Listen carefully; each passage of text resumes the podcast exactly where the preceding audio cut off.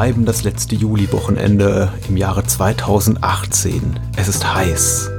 Die Hitze hat sich über das Land gelegt und es umschlossen wie der behandschuhte Killer des Nächtens sein Messer umschließt, um sich auf die Jagd zu begeben nach unschuldigen Opfern. Der Schauplatz Frankfurt am Main. Genauer das Deutsche Filmmuseum und nur an einer Stelle ist es noch heißer als auf den asphaltierten Straßen der Finanzmetropole. Es ist im Kinosaal des Deutschen Filmmuseums, wo wir uns äh, wiedergefunden haben am genannten Termin, nämlich vom 26. bis 29. Juli, um zum fünften Mal das Terza Visione, das Festival des italienischen Genrefilms, zu genießen. Treue Hörer wissen, dass wir die Arbeit des Com-Kinos in Nürnberg schon seit längerer Zeit äh, empfehlenderweise begleiten, auch aus äh, freundschaftlicher Verbundenheit, denn was äh, insbesondere Christoph Traxler und Andreas Beilharz seit Jahren da großartiges leisten, verdient wirklich alle Aufmerksamkeit, die sie kriegen können und die haben sie eben auch erfahren bei der fünften Ausgabe des von ihnen kuratierten Filmfestivals, was wiederum 14 Filme zeigte in vier Tagen, allesamt von original 35 Millimetern Kopien und zum großen Teil tatsächlich deutsch äh, im deutschsprachigen Raum Erstaufführungen, die man anderweitig gar nicht zu Gesicht bekommt, zumindest nicht auf der großen Leinwand. Meine zu Beginn dahingesäuselten Worte sind insofern natürlich ein wenig irreführend, als dass es sich bei Terza Visione mitnichten um ein Festival des italienischen Horrorfilms oder des Giallo handelt, sondern tatsächlich die gesamte Bandbreite des italienischsprachigen Genrekinos der 50er bis 80er Jahre abbildet. Und das tatsächlich in einer Umfänglichkeit, wie es ja die Zeit und der Rahmen von 14 gezeigten Filmen nur erlauben. Da finden wir tatsächlich alles vom abgründigen Frauengefängnisdrama der späten 50er Jahre bis zu schlockigen Popkulturgut wie Break Dance Sensation äh, 1984, der wahrscheinlich, was so den alleinigen Unterhaltungswert des Films betraf, den äh, ersten Platz als äh, Zuschauerliebling einnehmen dürfte qualitativ konnten andere Filme vermutlich äh, mehr überzeugen. Diese kleine Sonderausgabe des Bahnhofskino soll einfach einen Einblick geben in die Vielfältigkeit des qualitativen wie innerlichen Spektrums, das das Terza Visione bietet. Wir sind ja freundschaftlich verbunden mit Andreas Beilarts und Christoph Draxler, die das Ganze federführend organisieren, neben dem Hofbaukongress, ihrem zweiten großen Festivalprojekt. Und Andreas Beilharz ist ja mittlerweile auch hauptberuflich für das Deutsche Filmmuseum in Frankfurt am Main tätig. Insofern hat er es nicht weit bis zum Kinosaal, um dann eben auch allen Vorführungen beizuwohnen und die entsprechend einzuführen.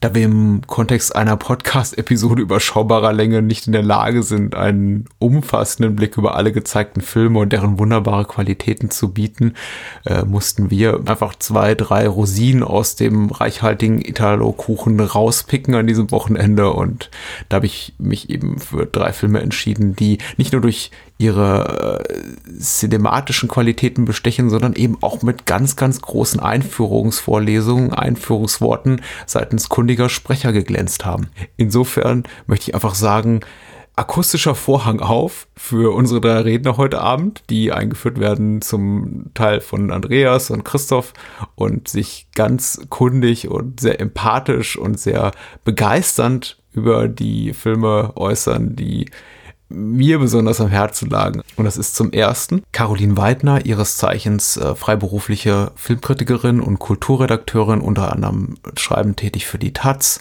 die hier ganz äh, kundige, sehr äh, gefühlvolle Worte findet zu Ein Sommer voller Zärtlichkeit, ein ebenso gefühlvoller Film aus dem Jahr 1971 von Giorgio Stegani mit äh, der jungen Ornella Muti, sehr, sehr jungen Ornella Muti und Alessio Ocrano in den Hauptrollen. Danke an Caroline für ihre Expertise und ich bitte die nicht optimale Tonqualität zu entschuldigen. Wie gesagt, Live-Veranstaltung und dergleichen, aber sei es drum. Ein Sommer voller Zärtlichkeit. Einführende Worte von Caroline Weiter. Eine Schülergruppe aus Rom erspäht im sogenannten Polynesien eine Gruppe Nackter. Polynesien, ein geheimer Ort des Friedens, wo ein niemand stört und das Wasser kühl den sonnengebräunten Leib umspült. Junge Mütter stillen ihre Kinder hier ganz öffentlich. Paare sind von verschiedener Hautfarbe. Man lässt Instrumente erklingen, raucht, das Leben ist süß und man kostet reichlich davon. Lisa, gespielt von Ornella Muti, die zum Zeitpunkt des Drehs noch keine 16 gewesen sein dürfte, begegnet dem Treiben in einem schwarzen Pullover, der zwar von einzelnen transparenten Ringen durchzogen ist, vielleicht ein Zeichen der bereits porös gewordenen Anstrengung, wohl sortiert und manierlich zu sein, insgesamt aber noch einen sittsamen Anschein erweckt. Polynesien, das ist auch dort, wo ihr Robert erscheint. Ein etwas älterer, bildschöner Mann mit stechend blauen Augen, längerem schwarzen Haar, die Gitarre in potenter Haltung umgeschnallt und einer tätowierten Blume am Unterarm. Blumen, so wird er später sagen, seien wie die Liebe.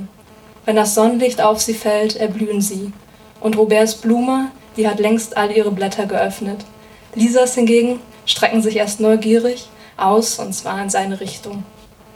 Robert stellt sich als Mischling vor, halb Franzose, halb Italiener. Er ist ein Romantiker. Er langweilt sich zwischen den gewöhnlichen Menschen, sie kommen ihm materialistisch und kleingeistig vor. Es zieht ihn nach draußen, ganz nach draußen, am besten ans Meer, wo er fischen kann. Zufall, dass Lisas Familie, wohlhabend und eigener Aussage nach modern, neben einem modischen Haus auch eine prächtige Villa am Meer besitzt, sogar mit einer schlichten Fischerhütte. Und in ihr, da wartet ein Segelboot, sowie spezielle Netze, die Lisas Vater extra in Auftrag gegeben hat, besonders feinmaschige, damit auch die ganz kleinen Fische nicht entwischen können. Ein Fischlein, wie wo auch Lisa mal eines war, und als solches sie durch die Gedankenmeere des Vaters noch immer schwimmt. Als Robert hat Regisseur Giorgio Stigiani ganz buchstäblich Alessio Orano ins Boot geholt, zehn Jahre älter als Muti, im Film lediglich fünf. Beide waren sich schon aus einer früheren Zusammenarbeit äh, bekannt, in La Moglie più bella von Damiano Damiani, der in Deutschland unter dem Titel Recht und Leidenschaft erschien und zugleich Mutis erste Filmarbeit war. Genauso wie Uranus. Ein Sommer voller Zärtlichkeit, Il Sole nella Pelle bzw. Zu Tode gehetzt, der deutsche VHS-Anheizer, ist Mutis zweiter Auftritt vor der Kamera – allerdings schon Uranus dritter.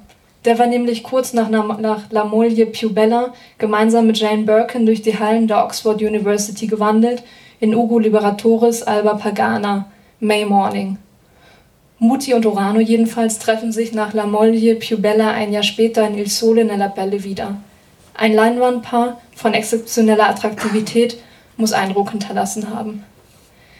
Er dichtete Damiani in La Moglie più bella aus der wahren Begebenheit und eine Frau, die 1965 gezwungen wird, zur Wahrung der Familienehre ihren Vergewaltiger zu heiraten, wogegen sie erfolgreich aufbegehrt und als emanzipatorische Vorreiterin in die Geschichte eingeht, eine weniger eindeutige Fassung mit Muti und Urano in den Hauptrollen. Er sah aus dem Opfer-Täter-Gespann also eine, eine begehrlichere Kopplung, passiert es in Ein Sommer voller Zärtlichkeit beinahe umgekehrt. Der unschuldige Robert wird zum Entführer und potenziellen Vergewaltiger erkoren, der die wehrlose Industriellentochter Lisa in seine Gefänge gelockt haben muss. Gemein ist beiden Filmen aber in Italien als enttäuschender Anachronismus. Und auch Robert bemerkt es einmal, wenn er andeutet, dieses Land wäre auf moralischer Ebene weit weniger fortschrittlich als der Rest Europas. Wollen sie zusammen sein, bleibt ihm demnach nichts anderes übrig, als das Abseits aufzusuchen, was im Grunde ganz nach Roberts Geschmack ist.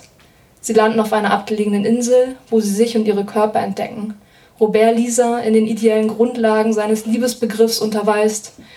Sie entwickeln einen ungezwungenen Umgang miteinander, der trotz einiger Unsicherheiten Lisas, welche allerdings nicht zuletzt auch dem erotischen Ansinnen des Films dienen, von Freiwilligkeit bestimmt ist. Sie leben eine Utopie, die der deutsche Titel zu einem ganzen Sommer werden lässt, während es in Wahrheit nur einige Stunden sind, die man der regressiven Realität abzuluxen weiß. Ein anderes Raum-Zeit-Kontinuum, wo es sich dehnt und streckt und gleichzeitig verdichtet. Lisa und Robert sind im Paradies und sie wissen, dass sie nackt sind, aber sie wollen sich nicht schämen. Ein Sommer voller Zärtlichkeit ist ein Film voller Missverständnisse. Jagt das junge Paar innerlich wie äußerlich erregt über Inselwiesen, kommentiert ein heimlicher Beobachter dies mit, der will sie ficken. Beteuern beide ihre Gefühle füreinander, ahnt jemand hinterm Fernglas Schlimmes.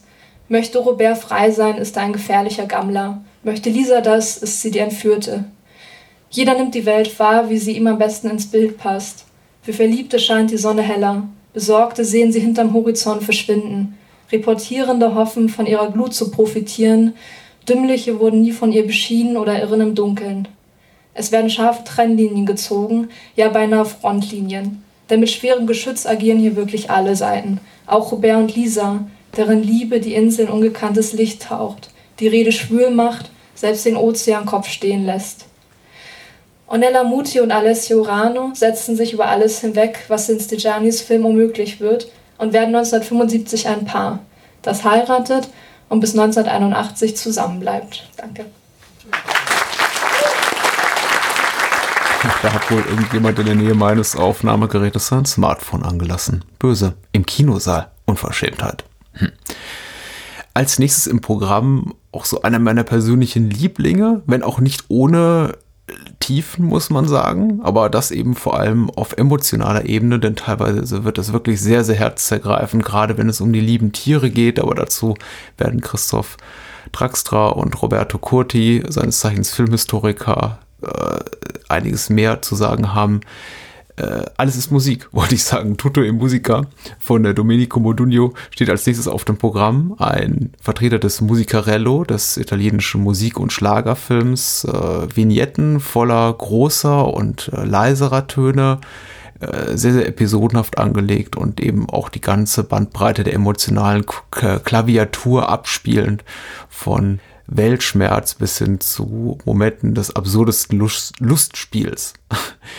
Eine interessante Seherfahrung. Ich hatte sowas bisher noch nicht gesehen und ich war sehr, sehr dankbar dafür, dass sich eben Christoph und Roberto sehr viel Zeit genommen haben, uns auch etwas an den Film heranzuführen und daher übergebe ich gleich das Wort an Sie zu Alles ist Musik, tutto e musica es war eines, eines meiner größten Anliegen für die diesjährige Ausgabe zum ersten Mal ein Musicarello, einen Musikfilm, einen Schlagerfilm zu zeigen.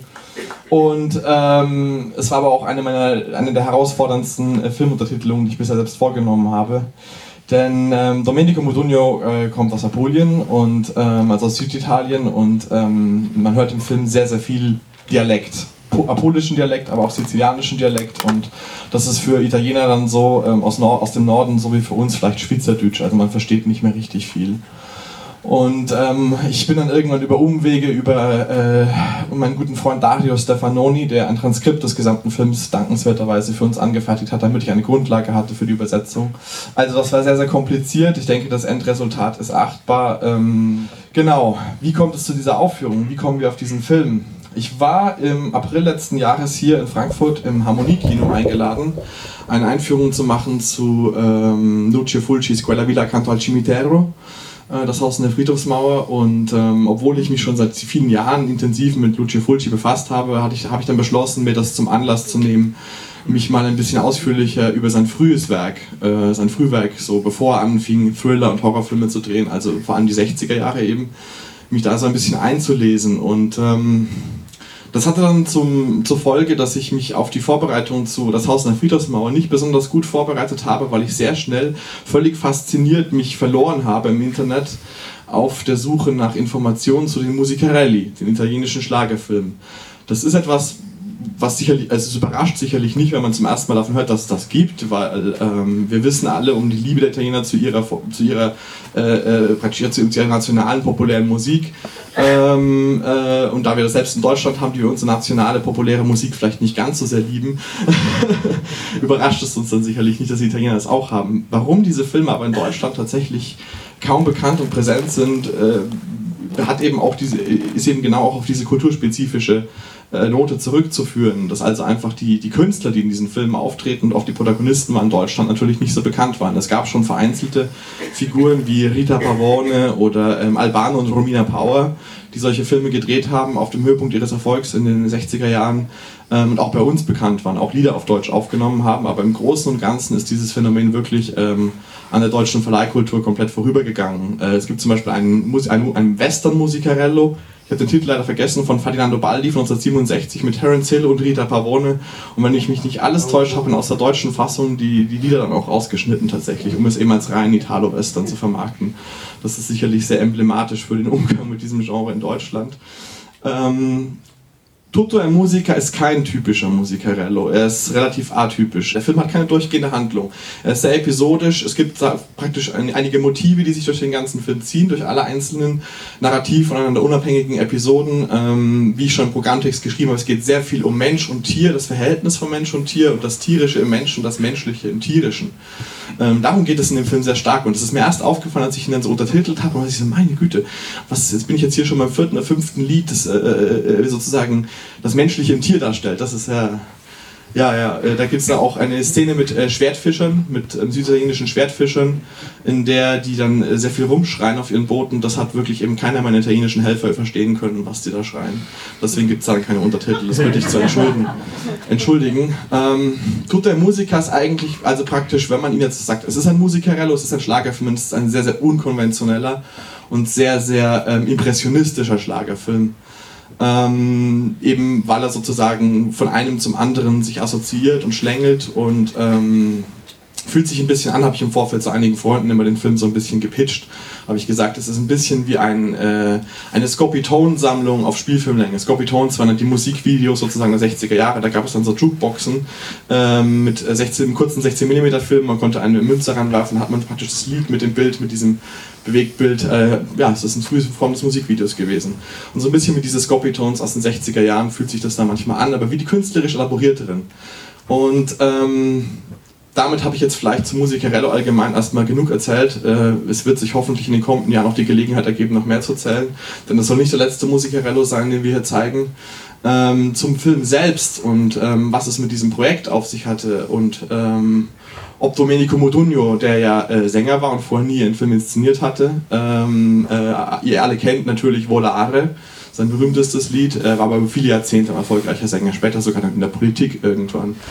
Ähm, und ähm, wie genau es zu diesem Projekt kam und was es äh, mit diesem Doppelcredit auf sich hat, äh, den wir auch im Programmheft schon vermerkt haben, wird uns jetzt ein Gast, den wir aus Cortona, Italien begrüßen dürfen. Ähm, Roberto Curti, der schon am, Fre am Donnerstagabend hier uns eine Einführung zu ähm, äh, Ricardo, dem Ricardo Freda Film gehalten hat. Und Roberto hat nicht nur über Ricardo Freda ein Buch geschrieben, sondern auch über Trinur Valerie. Trinur Valerie, The Films, auf Englisch bei McFarland erschienen in den USA. Ähm, und dieses Buch wird tatsächlich auch äh, demnächst, äh, ist mir zugeflogen, in Deutschland erscheinen.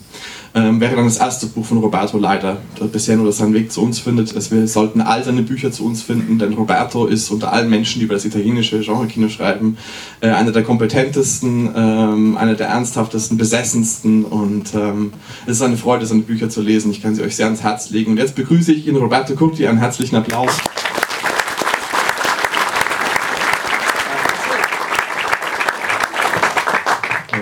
Thanks everybody and good evening. Tutta Musica is the only film as director of Domenico Modugno, who was one of the most popular Italian singers ever. Uh, Modugno uh, uh, started uh, um, in, in, the early 1950s uh, as an actor and as a, as a singer. He uh, studied at the studied acting at the CSC, the Italian School of Film, and uh, he met uh, his uh, worldwide success, I think, with his best song Nel blu dipinto di blu, which is universally known as Volare. the song won the 1958 Festival di Sanremo and became a sensation not just in Italy but even overseas, despite the fact that it was not a song in English. Uh, Modugno became known as Mr. Volare and um, he made uh, many other uh, successful songs and uh, embarked on a, a, very good acting career because, uh, as you will see, he was not just uh, the face who sings, but he also had uh, some acting skills which he would also show in his later part of his career. So, in uh, Tutte Musica, Modugno is the scriptwriter uh, together with his uh, um, with songwriter uh, Gianfranco Migliacci and with Tonino Valeri. And he's also the protagonist and the director. in fact, things went a little different because Tonino Valeri was the assistant director. But uh, as uh, he told me on their first meeting with Modugno, uh, the first thing Modugno told him was, You know, you are going to direct this picture, don't you? And much to um, Tonino's surprise, it was uh, uh, his first uh, way to become a director because he, he had been an assistant director mm. and he would do assistant to Sergio Leone in, in a couple of years. But this film, which um, was his first real um, attempt at directing. Uh, Tutta Musica evolved in a very uh, peculiar way when it came to script writing the film, because uh, they just put down a list of songs, the songs they wanted to be in the movie, Volare, Vecchio Frac, Lupisce Spada, popular Modugno songs, and then they thought, now we have to connect these songs. so the script was, we, we start with Volare, then we go to the other one, then to the other one, and so on. So the script was just uh, something like a very, uh, you know, a sketch, uh, sketchbook for the, for the film. And as it often happened with the Musicarelli, uh, the structure was a bit episodic in tone. But um, the, the peculiar thing is that um, it starts as a as an autobiography of sorts, because Modugno plays himself in the film, and in the very first song, he uh, tells how uh, he became uh, famous from poverty to, uh, to success. And uh, in the very first scenes, he, has, he is seen among a crowd interviewing people, like in a semi documentary so, sort of film, with the um, extras who were, were taken from the from the street. They are not unprofessional actors who comment on his fame and so on. Then the film varies uh, wildly in tone because, as you will see, the the first musical numbers are uh, like um, early video clip in tones because they uh, put in into images the the lyrics. So we will have Volare, with which literally follows the uh, the song's lyrics, and it's very uh, the effect is uh, surreal in in parts. but mm, it doesn't stop here because from one song to the next you will notice that the movie goes uh, from comedy because there is a, an extended sketch with uh, Franco Franchi and Ciccio Garcia who were all everywhere in that period. They they did all sorts of films not only as protagonists but um, also as a special appearance and here they make a, a long, uh, long sketch in the middle of the film, more or less. But uh, there, there is also another part which is uh, similar to the documentaries by Vittorio De Seta. it is dedicated to the song Lupice Spada, the swordfish, and it tells the, the fishing, the, the, the, fishermen who go fishing the, the swordfish. And another bit, which is perhaps the most interesting in the film, uh, shows Modugno in a dual role uh, um, in a prison. He plays two convicts who face one another. I won't tell you how it evolves, but it is interesting because it shows you that Modugno really could act. And in fact, uh, in a few years, he would uh, be seen in other um, very uh, uh, famous films. He, um, for instance, uh, one of his best acting roles is in Luigi Comencini's eh, Lo Scopone Scientifico with Alberto Sordi and Betty Davis, where he plays a gambler. And uh, so you will see that uh, uh, Modugno's skills were not only limited to, to singing and songwriting, but he also had a personality. And something which uh, uh, is interesting, in my opinion, is that even though uh, Tutta Musica is something of an old-fashioned musicarello because it deals with the um, melodic singer. And in, in the late 50s, after Lucio Fulci's films, Urlatori alla sbarra, uh, Musicarelli were following the new trends, so the, the so-called urlatori and rock and roll music and so on. Um, here we find uh, an attempt at popular cinema which uh, speaks to the lower classes uh, for the use of dialect, for instance many parts of the film are, uh, as Christoph, I, I think, uh, explained, are in, uh, in the dialect of Modugno's region, which is very difficult to understand if you are not of those parts of Italy. So it was, um, I think it was destined to specific audiences, um, which in a way recalls the, the same fate as uh, the, the sceneggiata, uh, which were very popular in Naples, which would be uh, we would be very popular in the next decade uh, thanks to such figures as Mario Merola. so the film, I think, is very interesting because of this uh, um, of these uh, things, and also because it's uh, got a very good photography by the great Gabor Bogani, uh, an Hungarian director of photography who uh, moved to Italy in the 1940s and became one of the leading figures in Italian cinema. He worked with Riccardo Freda and many others, and was a master at the use of color. So I think that's all. You can enjoy Tutte Musica, and thanks again. Vielen Dank nochmal an Roberto und Christoph, die wirklich Begeisterung meinerseits entfachen konnten für den Musicarello, beziehungsweise alles ist Musik, tutto e musico, Musica im Speziellen. Ein Subgenre auch des italienischen Unterhaltungsfilms, des Genrefilms, das man auch als äh, Fan der äh, italienischen Kinokunst selten auf dem Schirm hat, was so ein bisschen versandet hinter dem italienischen Zombie-Streifen, den Gialli, dem italienischen Neorealismus und ja, eigentlich eher so dem mit dem, mit dem, mit dem deutschen Lustspiel, Schlagerlustspiel verwandt ist, aber dann nochmal mit einer ganz klaren nationalen Identität, die sehr, sehr reizvoll ist. Zu allerletzt möchte ich dem Christoph Huber vom Österreichischen Filmmuseum in Wien das Wort geben, denn Christoph ist auch so eine Präsenz seit jeher auf allen Veranstaltungen, die seitens der Terza Visione Macher in Frankfurt stattfinden, aber auch bei Com-Kino-Veranstaltungen, der immer sehr, sehr viel Schlaues, sehr Gutes, sehr Wissenswertes und sehr, sehr Unterhaltsames zu sagen hat zu italienischen Genrefilmen jedweder Art. Und in diesem Fall hat er etwas äh, Erhellendes beizutragen zu Romulo Girolamis Gangster-Action-Film Frei, bewaffnet und gefährlich im italienischen Original Liberi Armati Pericolosi, Pericolosi, Entschuldigung.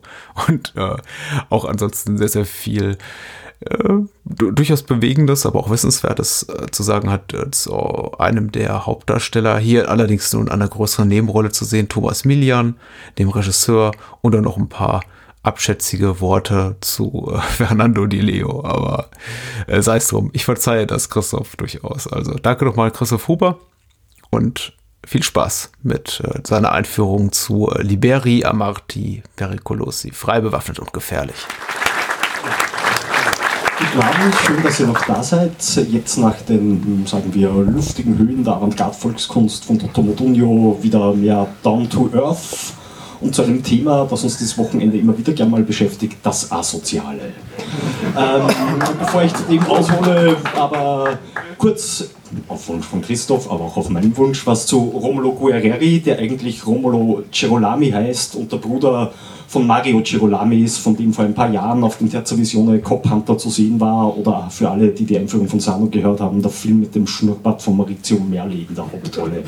Auch ein guter Film, aber ich finde, Romolo ist fast noch der interessantere Regisseur von beiden und er passt auch gut in diese Edition, die wir eröffnet hat mit einem Film von Ugo Liberatore, weil beides so Regisseure sind, wo man sagen könnte, sie sind ein bisschen von der Allgemeinheit vernachlässigt und zu Unrecht, weil beiden sieht man an, dass sie was Besonderes gemacht haben.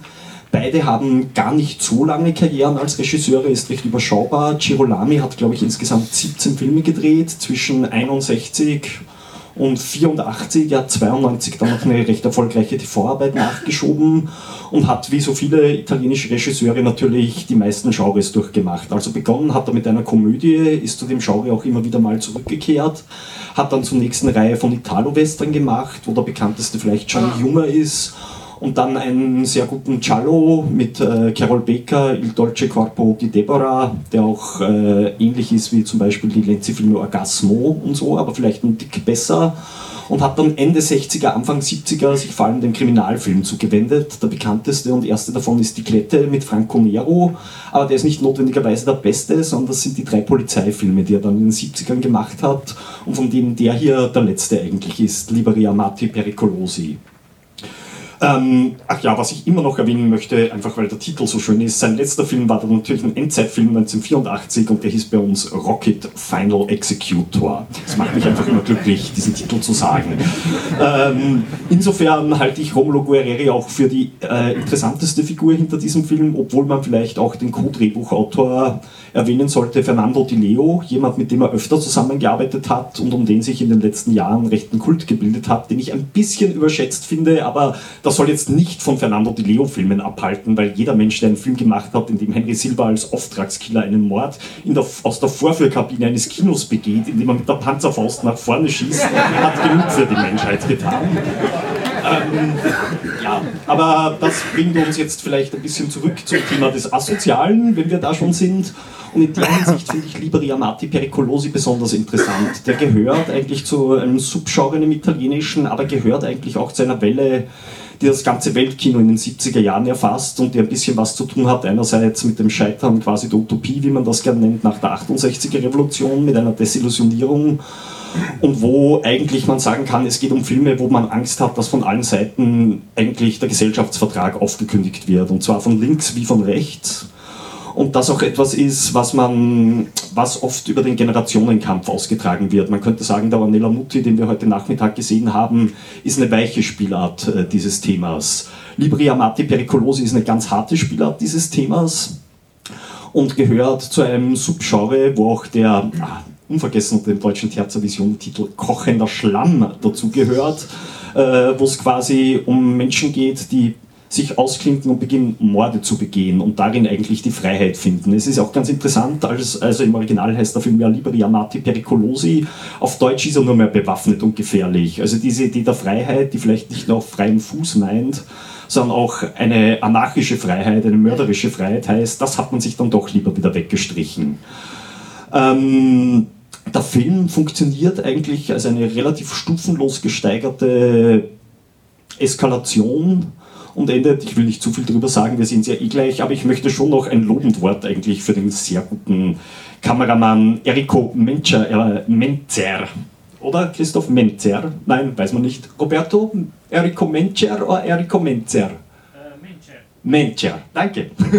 Ähm, äh, brechen, der quasi in den 50er Jahren seinen Frontdienst begann, auch unter Antonioni in der Second Unit, aber dann in den 60ern zum Kameramann, zum Erstkameramann aufstieg und unter anderem ein Frühwerk von ihm, das ich immer gerne empfehle, ist äh, Luciano Salces heiliges Meisterwerk Il Federale. Ein hierzulande leider auch nicht sehr bekannter Film, den, wenn Sie den mal wo finden, sofort zuschlagen. Das ist quasi eine Komödie aus der Endzeit des Zweiten Weltkriegs, eine Faschistenkomödie, die eigentlich alle Grundmuster vorwegnimmt dessen, was die Revolutions-Italo-Western dann später auszeichnen wird. Und das bringt mich zum dritten, was ich erwähnen muss, denn obwohl er eigentlich nicht die Hauptrolle spielt, spielt er natürlich immer die Hauptrolle, wenn er dabei ist. Der unvergleichliche Thomas Millian, der uns letztes Jahr verlassen hat, am 22. März 2017. Das war einer der Tage, wo ich am meisten betrunken war letztes Jahr, abgesehen vom Tag danach, wo wir eine Kinoveranstaltung hatten, die wir zum Thomas Millian Gedenktrinken umwidmeten und der eigentlich ein gebürtiger Kubaner ist, Sohn eines Militärgenerals, der vor seinen Augen, glaube ich, als Milian zwölf Jahre alt war, Selbstmord begangen hat, also keine ganz leichte Jugend, könnte man sagen, ähm, und der später Schauspieler wurde und natürlich am meisten, obwohl er eine echte Weltkarriere hatte und eine vielseitige Karriere im italienischen Kino hinterlassen hat. Man assoziiert ihn vor allem mit seinen großen Italo-Western-Rollen. Da hat er auch mit den Besten gespielt. Bei Questi, bei Solima, bei Corbucci haben wir ihn ja erst gestern gesehen und vielleicht auch ein bisschen in seine andere Richtung, als wir ihn hier jetzt sehen werden, nämlich mehr der körperlichen, der grotesken, der Übertreibung zugetanen. Aber das Schöne am unvergleichlichen Thomas Millian, das ist ja auch das, was, was ihn so unvergleichlich macht, ist, dass er in vielen Registern sehr gut ist und darin eigentlich einer dieser Schauspieler wie sonst Warren oder Lino Ventura, wo jeder Film mit ihnen automatisch ein Ereignis ist, ganz egal wie der Film selber ist. Und in diesem Film können wir Milian wieder mal ein bisschen lebensechter, wenn man das so sagen will, erleben als sonst. Denn äh, das war eine Phase, in der er sich eigentlich gerne auch besonders verkleidet hat oder sagen wir mit seinem Make-up herumgespielt und so weiter um herumzutun und Guerrero selbst kam dann zu ihnen zu reden, es nicht zu tun. Und da kann ich jetzt nochmal auf die Bücher von Roberto Curti verweisen, die leider schon alle ausverkauft sind. Bestellen Sie sie im Internet, in dessen Italian Crime Filmography sich die schöne Anekdote befindet, wie Guerreri Thomas Millian dann daheim besucht und sagt, ah, so ein schönes Haus voller Spiele und so weiter. Und Thomas, you are so handsome. Why don't you play the films like you used to, without all the makeup and just be yourself? Und das ist jetzt auch. Viel Vergnügen mit Liberi Amati Pericolosi. Ja, ich hoffe, ihr hattet auch ein wenig Vergnügen, obwohl ihr vermute ich mal zum großen Teil dem diesjährigen Terza Visione nicht beiwohnen konntet. Wenn euch das denn Spaß gemacht hat und Lust gemacht hat auf, äh, darauf auch mal dabei zu sein, da guckt einfach unter comkino.de sucht nach Terza Visione bei Facebook und auf diesem Wege haltet euch darüber informiert, was denn da im nächsten Jahr so steigt. Darüber hinausgehend empfehlen wir natürlich auch den Hofbaukongress, das äh, Carajo, das äh, Cinema Italiano Giallo Festival und äh, diverse andere Veranstaltungen, die unsere Freunde aus Nürnberg, Schrägstrich Frankfurt vom Com-Kino und vom Deutschen Filmmuseum so zu bieten haben. Es ist immer eine Reise wert und äh, auch durchaus ein Ort, an dem man mich gelegentlich antrifft. Also unterstützenswert. Weiterhin eine dicke Empfehlung und äh, ich wünsche euch eine gute Nacht und äh, checkt die Filme aus, die heute empfohlen wurden. Die werden auch in den Show Notes entsprechend nochmal genannt, falls ihr den ein oder anderen Titel vergessen haben solltet. Arrivederci und gute Nacht.